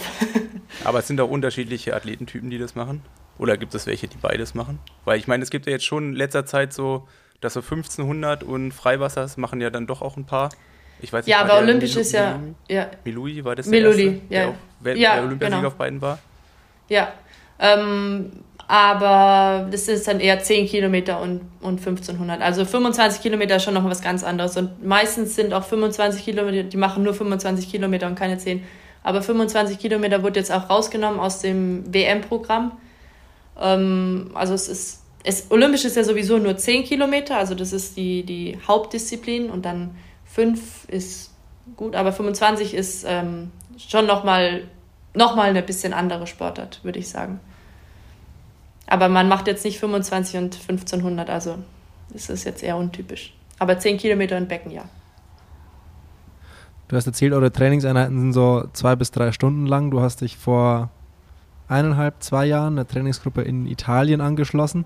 Wie wissenschaftlich, also im Triathlon ist ja alles mal sehr, sehr datenbasiert und ähm, Leute haben quasi halb durchstochene Ohrlöcher vor lauter Laktatmessen. Ähm, wie wissenschaftlich basiert ist euer Schwimmtraining eigentlich? Gibt es da auch verschiedene Ansätze und so? Es gibt so weltweit die eine Gruppe, die so super wissenschaftlich ist und dann gibt es so ein bisschen so das ähm, alles so ein bisschen nach im alten Stil. Ähm, wie viel Wissenschaft steckt in eurem Schwimmtraining? Ähm, also jetzt nicht so viel Wissenschaft. Ähm, Im Schwimmen ist die Wissenschaft, du musst schwimmen, um besser zu werden. Also ist, du musst die Kilometer schwimmen, du musst ähm, trainieren im Becken und äh, das ist die Wissenschaft. Also kannst du noch so viel Techniken versuchen, keine Ahnung, aber Fakt ist, wenn du Ausdauersport im Schwimmen machst, musst du dafür trainieren und ähm, in Würzburg, also der Unterschied ist ein bisschen zu, zu Würzburg und hier ist, dass wir sehr, sehr viel, also wir haben mehr Kilometer gemacht und haben mehr, mehr ähm, Wert auf Zeiten im Training gelegt. Also ich war sehr, sehr, sehr, also ich war wirklich tatsächlich sehr schnell im Training. Ähm, dafür haben wir so ein bisschen das Krafttraining, ein bisschen, ich würde jetzt nicht sagen vernachlässigt, aber wir haben immer so ein bisschen uns geschont, mehr oder weniger, damit wir halt im, im Training besser sind, damit wir halt unsere Zeit im Training haben. Ähm, und hier ist halt ein bisschen anders, weil mehr Wert auf Krafttraining, auf Stabi etc. gelegt wird. Und dann ist man halt muskulös immer so kaputt, also man hat wirklich immer Schmerzen, man ähm, und dann kann man einfach keine Bestzeit im Training bringen. Und das ist ganz normal. Und dann ich musste mich auch erstmal ja meinen Kopf da umswitchen, weil ich immer gewohnt war halt im Training wirklich schnell, ich war wirklich sehr sehr schnell. Ähm, und dann auf einmal wirklich wesentlich langsamer zu schwimmen. Und ähm, wenn man dann aber halt zum Wettkampf hin, wird es dann natürlich ein bisschen weniger und dann regeneriert man und dann wird man auch wieder schnell im Wettkampf. Aber das ist schon eine Umstellung, dass man nicht so schnell ist im Training. Aber wie gesagt, normal, man muss sich halt im Kopf behalten, dass es normal ist, weil man halt muskulös so muskulär so angeschlagen ist. Aber ich glaube, die Frage war so ein bisschen anders. Ihr habt gar keine Gadgets so in die Richtung? Also das ist so. so ein Whoop-Armband so. oder das ist so. Also ich selber aus meiner Schwimmzeit kenne es noch gefühlt, ist man zehn Jahre lang immer das gleiche geschwommen. Man hatte tausende von Excel-Listen, wo verglichen wurde mit allen Leuten, die jemals mit dem Schwimmverein schon mal geschwommen sind. Ich habe es natürlich nie auf so einem Level gemacht wie du, sondern viel kleiner. Aber es war schon so, ähm, ich würde mal behaupten, wir haben zehn Jahre das gleiche gemacht. Also irgendwie samstags immer, samstags war immer 2000, 3000, 4000, 5000, 6000, so jeden Samstag so in der Vorbereitung, dann Anfangs, Ausgangstest, Trainingslager 8x400 und keine Ahnung, ob die das jetzt immer noch machen, aber das waren einfach so Klassiker, wie wir die früher gemacht haben. Und im Triathlon hat sich ja jetzt so, gerade in den letzten Jahren, ich meine, klar, man muss auch dazu sagen, ähm, Schwimmen hat halt eine komplett andere Historie. Also es ist natürlich auch komplett anders messbar und die Strecke ist halt auch viel vergleichbarer und man hat ja natürlich auch viel mehr ausprobiert. Und es ist natürlich im Triathlon auch viel mehr so weiche Faktoren. Aber gerade so das Thema Laktat, das Thema von irgendwie High-Intensity-Training oder von was es da alles gibt, über irgendwelche Plattformen, die dir irgendwelche Scores ausrechnen, wie fit du theoretisch sein solltest. Ähm, ich weiß nicht, dokumentiert ihr irgendwie? Also sowas in die Richtung macht ihr? Oder ist es so, man kommt ins Training, spult es ab und dann geht man nachmittags nochmal ins Wasser? Nee, also es ist schon so, dass wir ab und zu, also jetzt nicht so oft, aber ab und zu nehmen wir schon auch Laktat, wenn der Trainer halt mal wissen will, wie man gerade so steht. Und wir haben jetzt auch, wir haben auch Tests teilweise, also jetzt hatten wir vorgestern 7 mal 400 Tests und dann wird halt nach jedem Laktat genommen, ähm, Puls genommen, also man hat dann hier so einen Gurt, so einen von Polar oder keine Ahnung. Aber ab und zu ähm, machen wir das damit, und, aber wirklich selten. Also uns wird gemessen mit der Zeit, also wir wissen, wie schnell wir sind. Ähm, dann sieht der Trainer die Technik, dann gibt man natürlich noch selber Input, ähm, ob man kaputt ist oder nicht. Also das ist dann schon so ein Zusammenspiel zwischen Trainer und Sportler, Sportlerin. Und ähm, aber wir machen jetzt nicht so einen riesen Hype um, keine Ahnung, ähm, also ich denke mal, im, im Fahrradfahren zum Beispiel, da kann man am ganzen Fahrrad rumschrauben. Also man, das ist, man hat noch was anderes. Beim Laufen kann man vielleicht auch noch irgendwie, nee, keine Ahnung, ich weiß es nicht, aber im Schwimmen auf jeden Fall musst du selber vorankommen. Also man hat halt Widerstand durch das Wasser und man muss selber, da, da gibt es keine Technik, die dir irgendwie ein bisschen, also da gibt es keine Technologie, die dich schneller macht. Also du bist selber für dich verantwortlich und du musst halt schwimmen.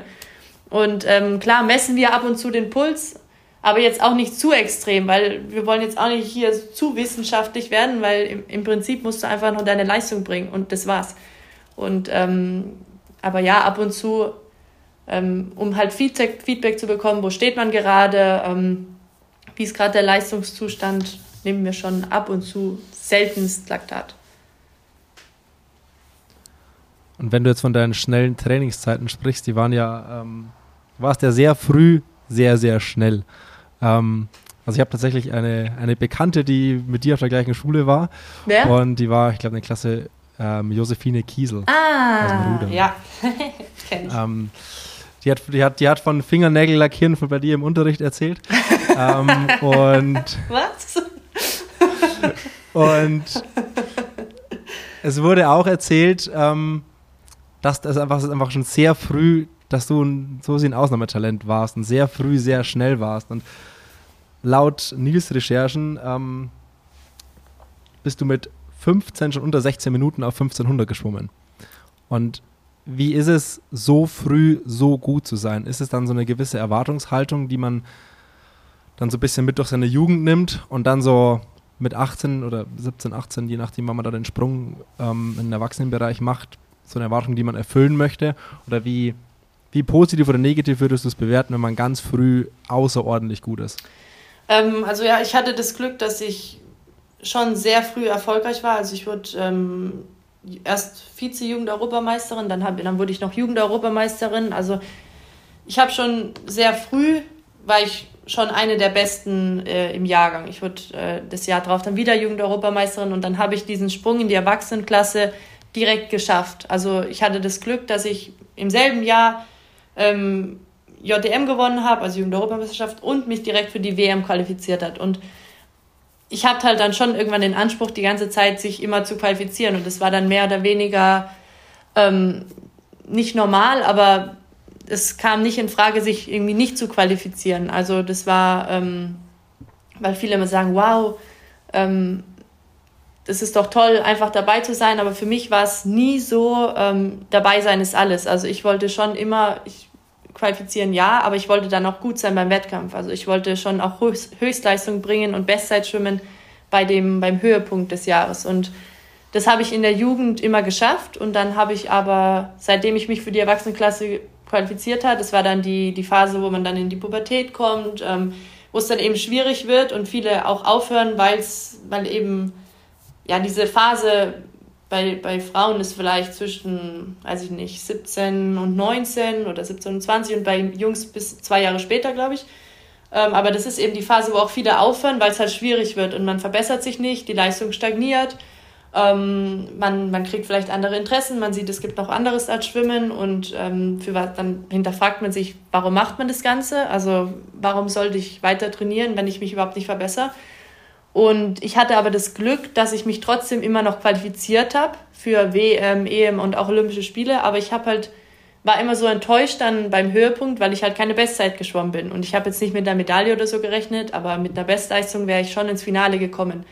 Ähm, und habe ich halt nie geschafft dann im Erwachsenenbereich, beziehungsweise innerhalb dieser drei, vier Jahre. Und dann habe ich nach Rio gesagt, das schaffe ich nicht mehr. Also das, das macht einen kaputt, das macht mich kaputt. Ähm, ich bin jedes Mal so enttäuscht und dann macht man sich selber auch Druck und äh, wird natürlich dann auch nicht besser. Und deswegen habe ich ja auch ins Freiwasser gewechselt dann, weil ich gesagt habe, entweder ich höre jetzt auf mit Schwimmen oder ähm, ich gehe ins Freiwasser und versuche mich halt da und ähm, versuche mich dann im Freiwasser zu qualifizieren für, für die Olympischen Spiele. Und ansonsten war es aber in der Schule schon, also ich war eben schon im, im, Jugendbereich sehr, sehr gut und musste halt auch viel weg und, und war viel unterwegs für Wettkämpfe, Vorbereitungslehrgänge etc. Und ich habe aber schon mich in der Schule angestrengt. Also es war, ich war schon sehr vorbildlich in der Schule und wenn ich da war, dann habe hab ich auch sehr gut mitgemacht im Unterricht und äh, ich habe auch meine Hausaufgaben gemacht und ich war auch, was das angeht, glaube ich, schon ja, sehr vorbildlich. Ich war jetzt nicht die beste Schülerin, auf keinen Fall, aber ich habe mit den, Lehrern, mit den Lehrern ähm, kommuniziert. Und ich habe ähm, es alles abgesprochen und gesagt, hey, da und da kann ich nicht und das alles vorzeitig besprochen. Und ich denke mal, wenn man das dann ein bisschen auch sich zu kommunizieren weiß, dann, dann passt es auch und dann ähm, hat man auch gegenseitigen Respekt und dann kriegt man auch mal vielleicht die Schulaufgabe verschoben oder keine Ahnung und das funktioniert dann schon, aber es war jetzt nicht so, dass ich äh, irgendwie im Unterricht gemacht habe, was ich will. Also natürlich war ich auch immer müde vom Frühtraining etc., aber ich war schon im Endeffekt, glaube ich, ähm, habe ich schon meine, meine Schule so gut es geht gemacht. Aber ich habe insgesamt, habe ich mal zusammengerechnet, 350 Fehltage in, in G12. Also eigentlich habe ich G11 gemacht. Ich war so viel unterwegs mit Wettkämpfen, Vorbereitung. Ähm, deswegen ging auch gar nicht anders, als das abzusprechen mit den Lehrern etc. Deswegen, ähm, ja. Aber ich wurde immer als Positivbeispiel, weil wir hatten so eine Sportklasse und da, da haben wir noch Basketballer gehabt und Ruderer und äh, Schwimmer und irgendwann sind dann noch Fußballer dazugekommen. Und ich wurde immer als Positivbeispiel genannt, weil nicht wegen der Leistung, sondern weil ich trotzdem noch meine Schule gut gemacht habe und vorbildlich im Unterricht mitgearbeitet habe. Also wollte ich nur mal so kurz gesagt haben. Genau von dieser Sportklasse gibt es ein gibt's im Internet was zu finden. Da gibt es einen, einen äh, Steckbrief von dir. Hobbys M6 fahren. Wie bitte? Also ich meine, das mit den, mit den Fingernägeln, das können wir dir ja, das schreiben wir dir ja gut, das haben wir, glaube ich, beantwortet. Aus dieser Sportklasse im Internet gibt es einen Steckbrief von dir, wo unter Hobbys M6 fahren steht. Oh je. Wann habe ich denn das geschrieben? Also ich, ja, aber schnelle ja, Autos ja sind äh, auch, macht mir auch sehr viel Spaß. Was steht denn da alles drin, um Gottes Willen? ich weiß nicht, aber ich habe früher auch bei so Hobbys grundsätzlich immer Kochen angegeben. ja, also die Klassiker lesen, kochen. ja, ja. ja. Ah, ja äh, äh, ganz übrigens, Schwimmen, Schwimmen ist schon ein Hobby, das in jedem Grundschulfreundebuch, äh, glaube ich, sehr gut vertreten ist. Ja, ich, glaube, ich Schwimmen ist da schon auch immer so ein klasse Fahrrad, Fahrradfahren und Schwimmen. Das äh, ist immer ganz vorne dabei. es war nie mein Hobby. wie sehr, wie sehr liebst du Schwimmen, wenn du sagst, es ist nicht dein Hobby? Wenn du deine Karriere beendest, wie oft gehst du noch ins Becken und schwimmst mal so ein paar Kilometer? Also ums Willst du eine ehrliche Antwort oder eine ja. halbehrliche? Hands, hands down, komplett ehrlich. ich glaube, ich sehe das Schwimmbad nicht mehr so oft. Also ähm, wenn ich irgendwann aufhöre, klar muss man abtrainieren und ähm, das Herz abtrainieren etc. Aber ich werde irgendwelchen Sport machen, der mir Spaß macht, irgendwie Paddle spielen oder Tennis spielen oder mit irgendwelchen Freunden, keine Ahnung. Aber Schwimmen, es sei denn, es ist in der Sonne und das Wasser ist warm und man kann ein bisschen planschen, aber ansonsten ist es jetzt, äh, ja, kann ich mir Schöneres vorstellen in meiner, in meiner Zukunft. Also du ja. würdest nicht von Freude am Sport sprechen bei dir aktuell? Ähm, also es ist, ich mache das ja schon seit 15 Jahren auf diesem Niveau und ähm, natürlich ist es auch irgendwo ein Beruf, aber man weiß ja, für was man es macht, aber es ist schon, auch gerade in der, in der Corona-Pandemie war es auch eine sehr, sehr harte Zeit und ab da ist es so, schon so ein bisschen schwierig geworden, aber klar mache ich das aktuell professionell und ähm, natürlich macht es mit der Trainingsgruppe auch Spaß, aber es, ich habe schon auch harte Zeiten. Also es ist jetzt nicht so, dass ich jede Früh aufwache und sage, hey, geil, jetzt kann ich ins kalte Wasser springen, kann mich anstrengen, habe Schmerzen. Also so ist es nicht. Ähm, also wenn der Erfolg, natürlich ist der Erfolg, wenn der da ist, dann ähm, ist es cool und man, man macht es ja auch, man weiß ja auch, für was man es macht und ähm, aber trotzdem, wenn ich irgendwann mal aufhöre, glaube ich, dass ich äh, ja wie gesagt, sowas wie Paddle oder sowas, was richtigen Spaß macht, weil ihr kennt ja bei, bei Ballsport an, zum Beispiel Basketball, spielen. Das ist ein Spiel. Man spielt Volleyball, man spielt Fußball, man äh, spielt Tennis und Schwimmen, da ist, da ist kein Wort Spiel. Das ist einfach nur Schwimmen. Da gibt es kein Spiel. Man spielt es nicht. Also äh, es ist, ja, ich denke, Schwimmen ist schon eine der, der Sportarten, die jetzt äh, nicht so viel mit Spaß zu tun hat, würde ich sagen. ja, also an sich nur die Aber Sportart jetzt. Gibt es ein endliches Ziel, wo du sagst, okay, weil du hast davon gesprochen, du weißt, für was du das machst. Für was machst du es? Also ich natürlich jetzt erstmal für Paris und ähm, wie es danach weitergeht, weiß ich jetzt noch nicht. Ich ähm, keine Ahnung, ich lasse es auf mich zukommen, aber natürlich jetzt, man trainiert immer für die Olympischen Spiele und das ist äh, vier Jahreszyklus. Natürlich habe ich angefangen, als ich, keine Ahnung, 12, 15 Jahre her. Natürlich trainiert man sein ganzes Leben lang dafür, aber ähm, ich denke immer von äh, Olympiazyklus zu Olympiazyklus. Also das gro nächste große Ziel ist Paris 2024, ohne Frage. Das heißt, es kann auch passieren, Leone Beck gewinnt, was wir uns alle wünschen, Gold in Paris und dann that's it. Keine, also ich ich weiß es nicht, was vielleicht kriegt man dann auch nochmal extra Motivation und dann, und dann macht man nochmal weiter. Also ich habe keine Ahnung, ich lasse es auf mich zukommen und dann, dann, dann schauen wir mal. Aber ich habe jetzt nicht äh, vor, irgendwie zu dem und dem Zeitpunkt höre ich auf oder zu dem und dem Zeitpunkt, äh, keine Ahnung. Also ich lasse es einfach auf mich zukommen und ich möchte nicht ähm, den Sport irgendwann aufhören, weil ich es nicht mehr kann oder weil ich zu alt bin, sondern ich möchte den Sport beenden, wenn ich ihn halt beenden möchte oder wenn ich denke, es ist der, der richtige Zeitpunkt. Aber könntest du dir vorstellen, ohne eine Trainingsgruppe zu trainieren? Also nee. so komplett für dich alleine? Überhaupt nicht. Das ist, äh, ne, überhaupt nicht. Ich war schon immer jemand, der eine, eine Trainingsgruppe braucht, auch für Motivation etc. Es ist schon besser zusammen zu trainieren. Das heißt ja auch halbes Leid ist geteilt, geteiltes Leid ist halbes Leid. Und ohne Trainingsgruppe ist es für mich persönlich nicht möglich ich kann alleine trainieren und pff, nee, überhaupt nicht. Das ist. Äh, n -n. Aber was, was ist für dich der große Benefit in der Trainingsgruppe? Dass dann doch vielleicht noch so ein bisschen Spaß mit dabei ist? Ja, klar. Oder hast also, du auch einen sportlichen Benefit? Ähm, beides. Also erstmal macht man alles zusammen. Natürlich ist Schwimmen immer noch eine, eine Einzelsportart und man schwimmt für sich, aber trotzdem ist es was anderes, als wenn man in einer, in einer Trainingsgruppe ist. Man, man lebt zusammen man hat natürlich auch mehr Spaß zusammen als alleine. Ähm, natürlich, wir sind eine sehr witzige Gruppe. In Würzburg war ich auch eine, eine super witzige Gruppe. Es war wie meine Familie, genauso wie hier. Sonst wäre ich auch nicht hierher gekommen. Es ist sehr familiär, wie ich es eben auch gewohnt war. Und es ist halt einfach eine, eine Familie. Und ähm, ich denke mal, jeder braucht Familie, jeder möchte, weiß ich nicht, braucht irgendwas, wo man sich halt sicher fühlt. Und bei mir ist es halt ähm, im, im Schwimmsport ist es die Trainingsgruppe. Also ich brauche meine, meine Gruppe, ich brauche meinen Spaß, ich brauche ähm, auch mal ab und zu einen Witz. Und es ist halt eine sehr, sehr harte Sportart. Und wenn man dann überhaupt gar nichts zu lachen hat, dann macht es halt auch jetzt keinen Spaß. Und es ist eben ähm, ja, zusammen schon viel, viel besser und auch, würde ich sagen, einfacher, obwohl man das gleiche trainieren muss. Aber ähm, es ist einfacher, in der Gruppe zu trainieren als alleine. Für mich.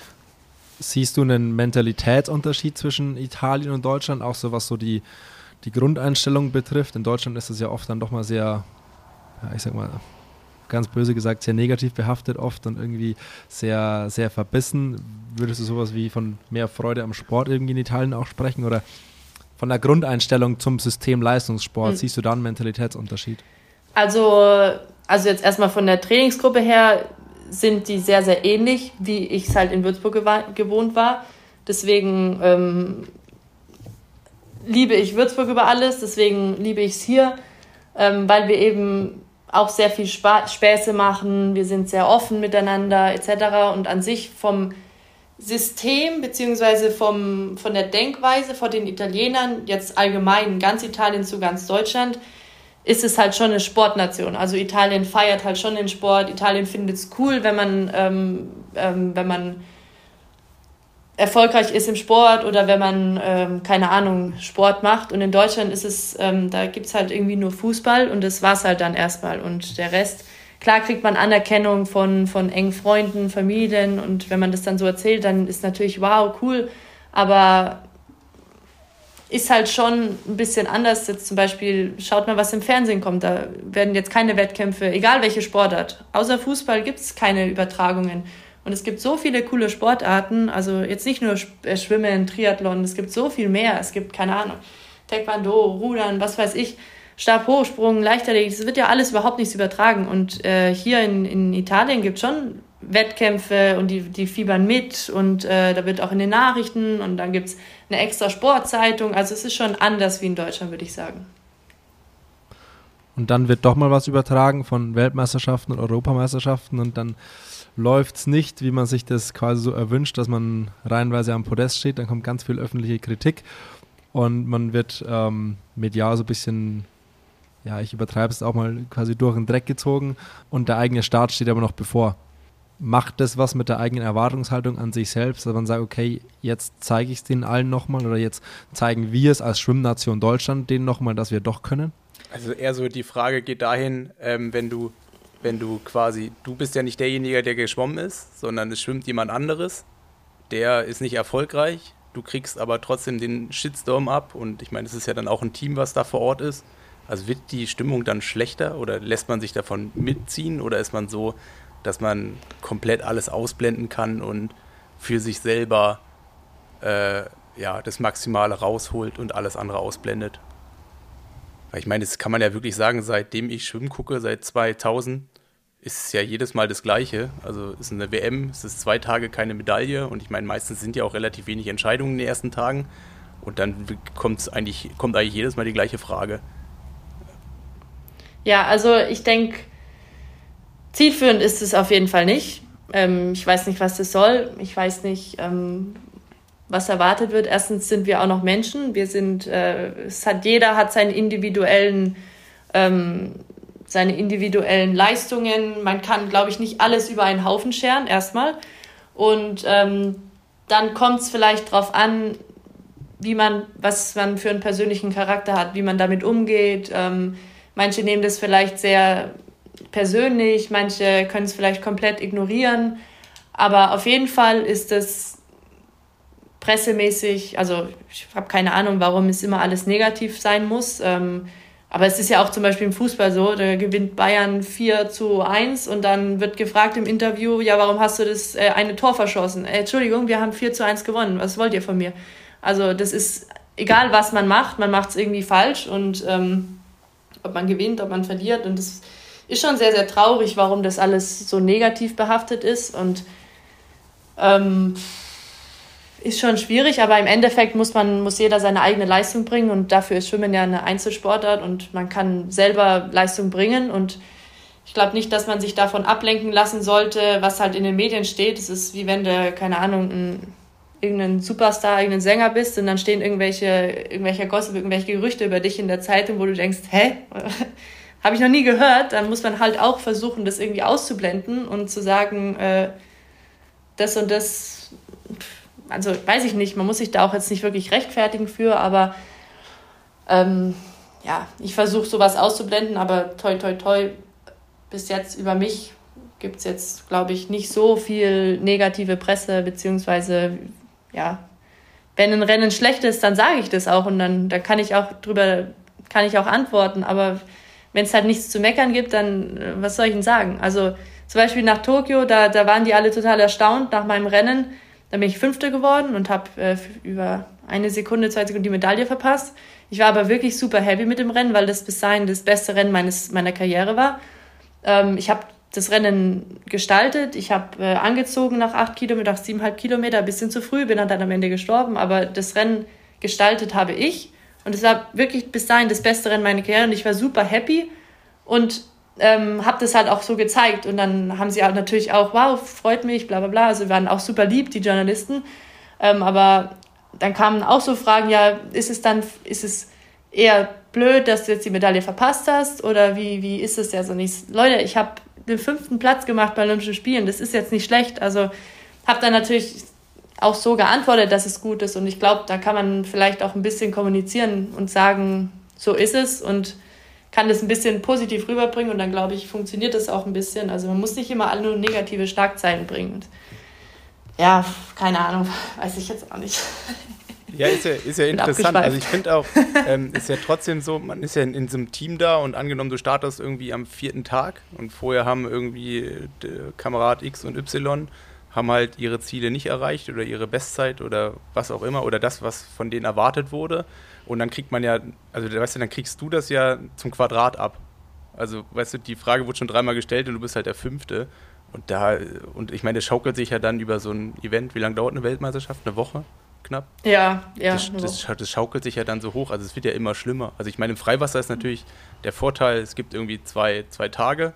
Wir haben es im Triathlon ja ähnlich. Also die ja, das dauert auch schon fünf so, Tage. Eben, aber, ja. Ach so, stimmt hier mit den ganzen Staffeln und kurze Strecke, lange Strecke. Ähm, ja, ja, ja. Aber es ist dann doch alles viel komprimierter. Ähm, das ist dann vielleicht nicht so extrem. Aber gerade jetzt so im Becken irgendwie weiß ich, Olympia 2016 oder ich glaube 12 war genauso und 20, da, da ging es ja schon irgendwie ab Tag 2, 3 los. Die Leichtathleten haben ja mit ähnlichen Problemen zu kämpfen. Ich meine, ähnlich ist es ja auch bei Social Media und das ist ja auch das. Ich meine, man kriegt ja zu 95 Prozent positive Nachrichten und finden, das ist gut, aber dann kommt halt dieser eine, der alles kaputt macht und man schafft es ja dann trotzdem nicht, das nicht an sich rankommen zu lassen. Also man ja. ist ja trotzdem so, dass einem, auch wenn es noch so weit hergeholt ist, auch wenn man sich denkt, was ist das für eine Luftpumpe? Also woher hat der, warum darf der das jetzt so machen? Es ist ja trotzdem was, selbst wenn man sich nur eine Sekunde damit beschäftigt und das schon zu viel ist, ähm, es bleibt ja irgendwo hängen und es zieht alles andere so mit runter. Und wenn es dann halt wirklich Tag ein, Tag aus ist, ich glaube, irgendwo ist es total schwer, das abzuschütteln. Ja, ich, ich verstehe, was du meinst. Ähm, ist auf jeden Fall so. Und klar spiegelt sich dann auch das teilweise im Team ab. Ich habe jetzt auch schon ein paar WMs mitgemacht und ja, es ist dann, es schlägt dann schon auch aufs Gemüt, aber im Prinzip muss man, weiß ich nicht, professionell bleiben, versuchen, das hinter sich zu lassen, beziehungsweise halt versuchen, seine Bestleistung abzurufen und ähm, ja, keine Ahnung. Es ist schon, es ist schon schwierig, damit umzugehen, weil weißt du, da, wie du sagst, ist, du bist erst am fünften oder vierten Tag dran und vor dir lief es halt nicht so gut. Ja, was kannst du dafür? Äh, was hast du damit zu tun? Also, äh, du, musst, du bist für dich da, du hast dich selber qualifiziert, äh, kannst du doch nicht gebrauchen, dass die Presse dich vorher schon zusammen macht, obwohl du überhaupt noch nichts gemacht hast. Also, ähm, ist schon, ist schon blöd, aber ich habe das Gefühl, dass eigentlich jetzt in letzter Zeit wird es vielleicht sogar schon ein bisschen besser. Also jetzt ähm, sind die Nachrichten nicht mehr ähm, gar keine Medaille, sondern vielleicht die und die hat es ins Finale geschafft, der und der ist Bestzeit geschwommen. Also ich glaube, es wird schon vielleicht ein bisschen, hoffentlich ein bisschen besser. Ja. Dann hoffen wir mal, dass es auf dem besser werden äh, Weg bleibt. Äh, langsam, langsam glaube ich, schließt sich der Kreis. Wir haben noch eine Hörerinnenfrage. Äh, wir haben uns ein bisschen umgehört und ich würde die mal einfach per Sprachnachricht abspielen. Mhm. Hallo, hier ist Pia. Ähm, ich trainiere auch in der Trainingsgruppe in Freiburg, in der Nils mitschwimmt. Und ich mache seit mittlerweile, ich glaube, fünf Jahren Triathlon. Davor war ich reine Schwimmerin, eigentlich Zeit meines Lebens in der Jugend und im Studium. Ähm, genau, und daher habe ich jetzt auch drei Fragen an Leonie. Meine erste Frage wäre, Leonie, trainierst du lieber mit Jungs oder in einer reinen Mädelsgruppe? Also hast du da irgendwie Unterschiede ähm, festgestellt wegen Konkurrenzkampf oder Streit oder auch Spaß? Ähm, genau, meine zweite Frage. Ähm, hast du schon öfter Kommentare wegen breiter Schultern bekommen? Also so im Alltag oder früher in der Schule? Und meine dritte Frage, ähm, was tust du gegen den Chlorgeruch? Also ich hatte früher immer das Gefühl, so man riecht latent nach Chlor, ähm, also in den Haaren und auf der Haut. Hast du da äh, ein Allzweckmittel dagegen? Viele Grüße.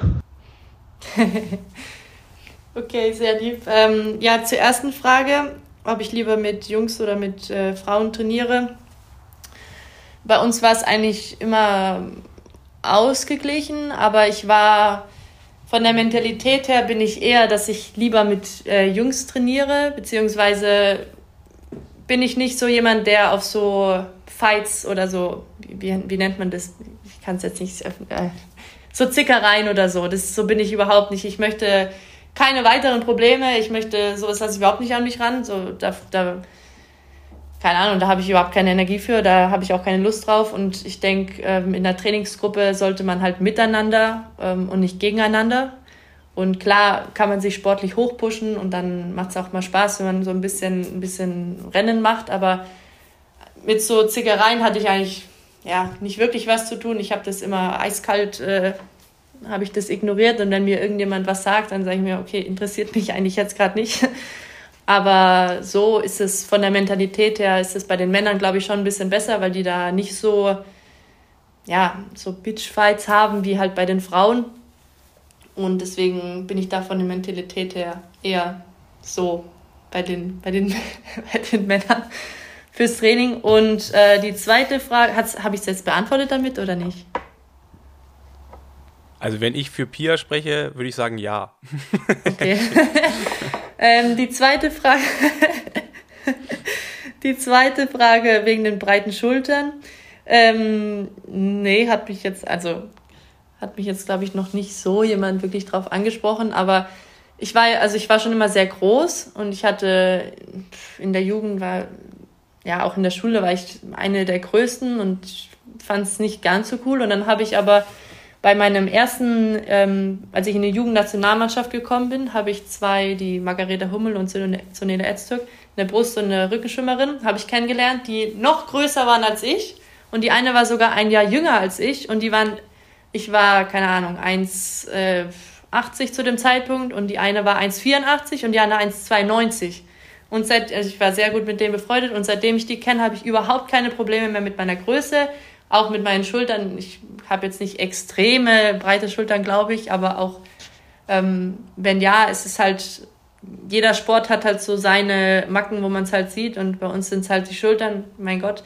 Ähm, jedes, jeder bringt irgendwo seine Opfer und ansonsten habe ich damit aber jetzt eigentlich keine Probleme und mich hat jetzt auch nicht jemand drauf angesprochen, Alter, hast du breite Schultern, aber wenn man, ich bin sehr groß und dann fragen natürlich schon die Leute, oh, bist du Basketballspielerin oder Schwimmerin oder keine Ahnung. Also man, man sieht scheinbar, dass ich äh, athletisch irgendwie gebaut bin. Aber es ist jetzt nicht schlimm für mich. Und ähm, mit dem Chlorgeruch, also das stimmt tatsächlich, mein, unsere Haut, also meine Haut ist, wenn die nass, so, selbst wenn es regnet, riecht man den Chlor. Also das geht nie weg. Aber für mich ist es, äh, ja, ich riecht selber jetzt nicht mehr so sehr, aber ich denke mal, eincremen ist gut und ansonsten, ich habe damit keine Probleme. Also, wenn ich nach Chlor rieche, rieche ich halt nach Chlor. Was soll ich machen? ja. also übrigens in der Schule, als ich immer mit nassen Haaren reingekommen bin, haben die Leute gesagt, dass ich nach Schwimmbad und nach Chlor rieche. Ich so, hä? weil ich das selber halt nicht mehr mitbekomme, aber die haben es halt, also man riecht es halt schon krass an sich, sagen die Leute, aber naja, ist mir halt auch egal. Der Vollständigkeit halber, weil wir ja ein Triathlon-Podcast sind, hast du irgendeine Überschneidung mit Triathlon? Verfolgst du das? Ähm, hast du, willst du es irgendwann mal machen? Nein. also, also, ich könnte mir vorstellen, irgendwann mal ähm, ins Triathlon-Business zu gehen, aber nicht als äh, Triathlet. Also ich möchte jetzt nicht, ähm, wenn ich aufhöre mit Schwimmen, Triathlon machen. Also jetzt ist so nicht. Aber mein Bruder zum Beispiel hat ein paar Triathleten, die er coacht ähm, und hat halt, gibt halt Schwimmstunden etc. und sowas könnte ich mir auch äh, theoretisch vorstellen. Auch so Trainingspläne und ich möchte halt meine ganze Erfahrung, die ich habe, also ich mache das jetzt seit 15 Jahren und ich möchte halt nicht, äh, wenn ich aufhöre irgendwann mit dem Schwimmsport, möchte ich nicht meine nächste Zukunft damit verwenden, nichts mehr von meiner, von meiner Vergangenheit zu verwenden. Also, versteht ihr, was ich meine? Ich möchte meine 15 Jahre Erfahrung halt mit in meine Zukunft nehmen und vielleicht auch weitergeben und ähm, Tipps und Tricks äh, weitergeben, weil Schwimmen an sich ist schon eine, ich habe es viel negativ auch erzählt und hart und sehr trainingsintensiv etc. Aber es ist schon eine sehr, sehr schöne Sportart, bei der man ja fürs Leben schon sehr viel lernt. Man findet sehr viele Freunde fürs Leben, man findet Familie etc. Also es ist schon was sehr, sehr Besonderes, äh, wenn man so, so ja, in diesem Niveau im Schwimmsport unterwegs ist und ähm, um die Welt reist etc. Also ich will jetzt nicht nur Schlechtes erzählen über die Sportart, wie hart sie ist etc. Natürlich hat sie auch ihre schlechten und anstrengenden Seiten, aber an sich ist es schon was sehr, sehr Besonderes und das möchte ich eben auch irgendwie an andere weitergeben und ähm, ja, vielleicht für die Zukunft äh, integrieren und genau. Ja. Eins kann ich dir sagen, wenn du die Formel entdeckst, wie du Triathleten Schwimmen beibringst, äh, damit kannst du noch reich werden. Da gibt es Bedarf. Da gibt es mehr als genug. Ähm. Hab schon in diese Richtung, ähm, ja. Aber gibt es jetzt schon die Möglichkeit, sich von Leonie Beck Schwimmpläne zu erwerben? Ja, einfach eine E-Mail e schreiben und dann. Ich habe auch schon ein, zwei äh, Triathleten an der Hand gehabt und habe auch Trainingspläne geschrieben und äh, bin auch in Kontakt. Deswegen schreibt mir eine Mail, wenn ihr was braucht und ähm, oder auf Instagram etc. Und dann macht man das. Also ich habe, wie gesagt, auch schon ein paar, paar Trainingspläne geschrieben und Schwimmstunden gegeben.